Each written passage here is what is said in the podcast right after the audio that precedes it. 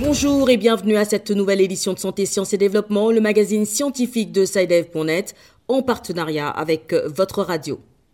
Présentation Sylvie Akoussan.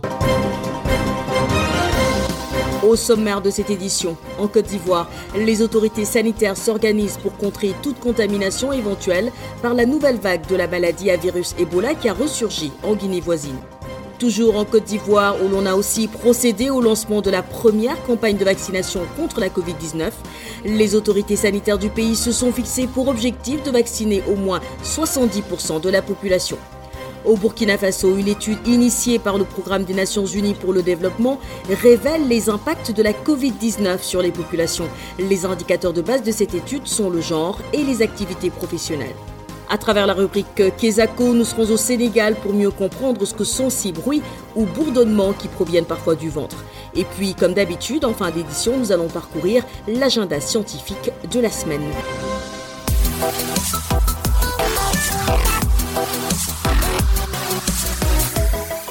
En Côte d'Ivoire, les autorités sanitaires sont à pied d'œuvre pour empêcher toute contamination par la seconde vague d'Ebola qui a ressurgi en Guinée voisine. SciDev.net a pu avoir le point de la grande réunion de mobilisation anti-Ebola qui s'est tenue à Mans, la capitale régionale. Des précisions avec notre correspondant, ici à Kanguessan. Les autorités administratives et sanitaires de la région frontalière du Tampi avec la Guinée, dans l'ouest ivoirien, sont à pied d'œuvre pour empêcher l'entrée de la deuxième vague d'Ebola sur le territoire ivoirien. Dr Tiamamadou, directeur régional ouest du ministère de la Santé et de l'Hygiène publique, situe les enjeux de la rencontre tenue à cet effet pour SciDev.net. Les mesures qui sont en train d'être prises, c'est la de préparer la riposte euh, et de rester vigilant pour pas que cette maladie euh, arrive en Côte d'Ivoire. Donc c'est la coordination, c'est la surveillance dans toutes les couches communautaires, mais surtout au poste d'entrée les frontières. Nous communiquons beaucoup de communication avec euh, les autorités administratives, les préfets au niveau des postes de frontières, qu'on puisse sensibiliser la population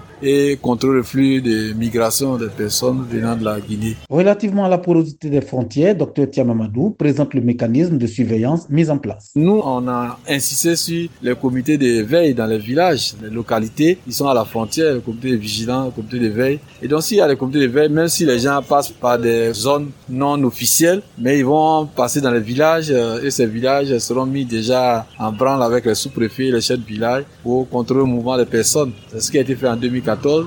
Et ces, comités-là, c'est la jeunesse, les chefs de village, les leaders qui surveillent en fait les entrées dans leur village, les personnes venant de la Guinée.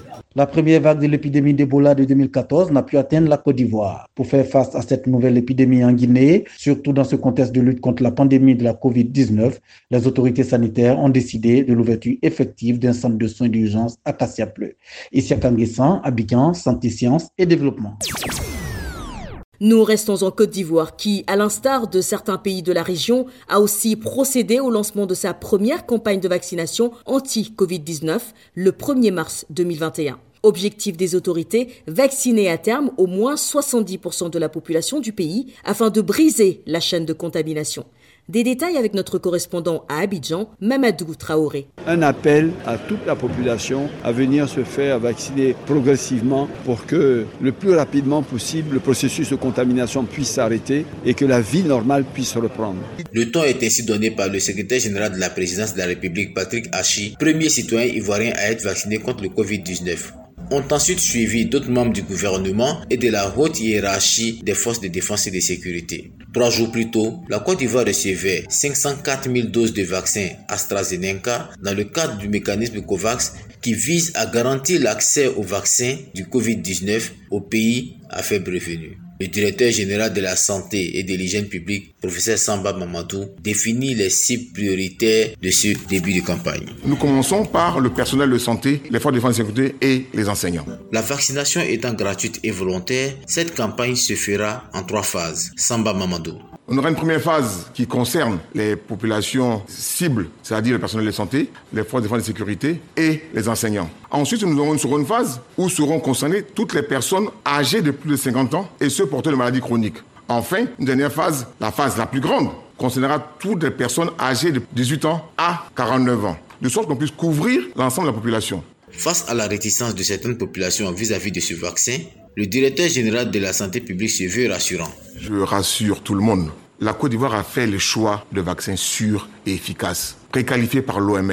Donc il n'y a pas de doute sur la qualité des vaccins disponibles en Côte d'Ivoire. Mais attention, préviennent les autorités, vaccination ne signifie pas fin du respect des mesures barrières contre le coronavirus. Mamadou Traoré, Abidjan, Santé, Sciences et Développement. La Covid-19 a beaucoup d'impact sur les populations au Burkina Faso. Ses effets varient en fonction du sexe et des activités économiques. Ce sont là les conclusions d'une étude commanditée par le Programme des Nations Unies pour le développement. Plus de détails avec notre correspondant Abdelaziz Nabaloum. Selon les résultats de l'étude, 34,6% des femmes ont subi des violences physiques depuis le début de la pandémie au Burkina Faso le 9 mars 2020. Quant aux violences sexuelles, les victimes s'enregistrent beaucoup du côté des femmes en témoignent les chiffres avec 25,4% au niveau des femmes et 5,7% pour les hommes. Toujours sur les violences basées sur le genre, il ressort de l'étude que compte tenu du confinement et du ralentissement des activités des acteurs de lutte contre les mutilations génitales féminines, certaines personnes ont profité de l'occasion pour braver l'interdiction d'exciser les jeunes filles. Sur le plan économique, près de 72% des femmes et 75% des hommes ont estimé que les effets de la maladie ont impacté négativement les activités économiques et professionnelles. Au regard des nombreuses inégalités engendrées par la COVID-19, le Programme des Nations Unies pour le développement PNUD et ses partenaires pensent qu'il est temps d'agir. Assetou Savadogo, secrétaire permanent du Conseil national pour la promotion du genre. Ces résultats d'abord euh, vont nous servir à plus d'un titre. D'abord, elle va nous permettre de pouvoir nous situer sur le degré d'inégalité entre les hommes et les femmes occasionnées par la maladie à coronavirus. J'insiste sur le terme occasionné parce que ces inégalités existaient, mais cette maladie est venue exacerber. Nous allons proposer des mesures collectives dans un plan d'action opérationnel et la mise en œuvre va contribuer à résoudre un temps soit peu ces problèmes. Malgré son incidence socio-économique, la COVID-19 ne doit pas compromettre les efforts de développement et de réduction des inégalités entre les sexes, estime le représentant résident du PNUD au Burkina Faso, Mathieu Siowela. Ce focus sur le genre est très capital parce qu'il est important de savoir comment la COVID affecte les différents secteurs, les différentes couches de la population. Je parlerai de femmes, filles, hommes et garçons. Comment ces couches sont affectés, comment ces couches ou ces acteurs contribuent à la lutte contre la Covid et que faire pour assurer que tout en répondant à la Covid, qu'on ne crée pas de fossés, qu'on n'accentue pas la fracture sociale de genre? Pour une meilleure participation de toutes les couches sociales aux actions de développement, le PNUD et ses partenaires se sont engagés à corriger les inégalités causées par la Covid-19. Abdel Aziz Nabaloum, Magadougou pour Santé, Sciences et Développement.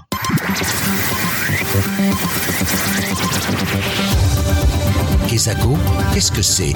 Vos questions à la rédaction, les réponses de nos experts. La question de cette semaine vient du Sénégal. L'auditrice voudrait en savoir plus sur les bruits ou bourdonnements émis parfois par le ventre. Nous l'écoutons. Bonjour Saïdev, je m'appelle Aminata Ba, je suis étudiante à IAM à Dakar au Sénégal. Alors ma préoccupation est la suivante. Il arrive souvent que l'on soit à côté de quelqu'un et qu'on entende son ventre bourdonner, parfois très fort, et cela peut être très gênant. À quoi est dû ce phénomène et comment peut-on le combattre? Merci. Cap sur Dakar, où nous attend notre correspondant Pape Besdiba, qui a recherché des réponses à la préoccupation de notre auditrice. Bonjour Pape Bess. Bonjour Sylvie et bonjour aux auditeurs de Santé, Sciences et Développement. Quelle réponse avez-vous pu obtenir à la préoccupation de notre auditrice? Alors, pour y voir clair et répondre à la préoccupation de notre auditrice, nous nous tournons vers le docteur Ahmadou Gaï. Il est médecin interniste en hépato-gastro-entérologie à l'hôpital dal dans la banlieue dakaroise. Effectivement, c'est un phénomène euh, fréquent. Chacun d'entre nous a vécu ce phénomène. Vous entendez du bruit, vous entendez quelque chose qui bouge euh, au niveau de l'abdomen, au niveau du ventre. Et en réalité, c'est un bruit qui provient du mélange d'aliments ou bien de matière, d'eau et de gaz dans le tube digestif. À tous les niveaux du tube digestif, il y a des contractions qui assurent la progression de ces éléments. Et maintenant, le mélange dans ce circuit entraîne un bruit. Généralement, on peut l'appeler bruit hydroaérique. Ça fait penser au bruit que l'on entend lorsque vous mélangez de l'eau et de l'air, lorsque les bulles d'air remontent en surface. En termes médicaux, il est habituel qu'on l'appelle borborygme. Maintenant, pour comprendre ce qui peut être à l'origine de ce phénomène, naturellement, avant les repas, l'estomac est vide, ou bien en tout cas, l'estomac a évacué une bonne partie de son contenu. Au niveau des intestins également et du côlon, le bol alimentaire progresse, les matières fécales progressent. Il y a assez d'espace cet espace doit être occupé par quelque chose. Généralement, c'est du liquide, c'est du gaz, de l'air et c'est les prochains aliments que nous devons ingérer. Il y a différents niveaux de production de gaz. Il y a environ 4 à 5 secteurs de production de gaz. Maintenant, à l'état normal, il y a des contractions du type digestif de l'œsophage vers le rectum, pour ne pas dire l'anus. C'est des contractions que nous ne sentons pas. Donc, les contractions du type digestif appelé péristaltisme dans le jargon médical, péristaltisme digestif, assure la propulsion, donc la progression du bol alimentaire et au niveau du côlon pour devenir matière fécale. Cette progression assure également la vidange des gaz qui sont produits. La vidange se fera vers le bas, ce sont les gaz que nous émettons naturellement, ça peut se faire vers le haut et on dit que nous sommes en train de roter ou bien d'éructer. À l'état normal, l'être humain est conçu de telle sorte que la production est équilibrée par rapport à la vidange. Si bien que nous émettons des gaz en fréquence normale, nous rotons également en fréquence normale. Certains sujets viendront vous dire, je rote beaucoup, j'émets beaucoup de gaz, ça me gêne, j'ai du mal à fréquenter les gens, donc ça altère la qualité de vie. À partir de ce moment, soit il y a hyperproduction de gaz et l'évacuation se fait normalement, vous évacuez beaucoup. Parfois, il y a production normale de gaz, mais il y a le transit qui est ralenti et donc vous avez du mal à évacuer. L'excès de gaz, dans tous les cas, qui est destiné, appelé à être éliminé par la bouche au niveau de l'estomac avec la poche aère gastrique qui confine cette terre, à partir d'une certaine valeur de la pression, mais l'air est obligé de sortir. Mais l'air doit rencontrer l'eau et également les éléments solides. Maintenant, ce télescopage ou bien cet embouteillage va créer ce bruit appelé bruit hydroaérique ou borborigme ou bourdonnement comme vous l'appelez. Si vous sentez des bruits hydroaériques, ce phénomène, et que votre état général ne se dégrade pas, et que vous vous comportez de la même façon, ça ne gêne pas votre activité, vos activités professionnelles, on peut considérer jusqu'à preuve du contraire qu'il n'y a pas de maladie dangereuse. Mais dans tous les cas, il faut aller consulter. Voilà Sylvie, c'était donc le docteur Ahmadou Gaye, médecin interniste en hépato-gastro-entérologie. Merci Pape Besdiba, je rappelle que vous étiez en ligne de Dakar au Sénégal. Si vous aussi souhaitez nous adresser une question, une seule chose à faire, appelez, écrivez ou laissez un message vocal au numéro WhatsApp suivant, le plus 221 77 846 54 34. Je répète, le plus 221 77 846 54 34. Votre question, vous pouvez aussi nous la poser par email. L'adresse email c'est celle-ci, podcast.sidev.net. Podcast s'écrit P-O-D C-A-S-T. Et Sidev s'écrit S-C-I-D-E-V. Je répète, podcast.sidev.net. Vos questions et commentaires sont attendus à ces différentes adresses à tout moment de la journée. L'agenda. C'est l'heure de feuilleter l'agenda scientifique de la semaine avec Bilal Taïrou. Bonjour Bilal. Bonjour Sylvie, bonjour chers auditeurs. Alors quels sont les événements scientifiques que vous avez retenus pour cette semaine?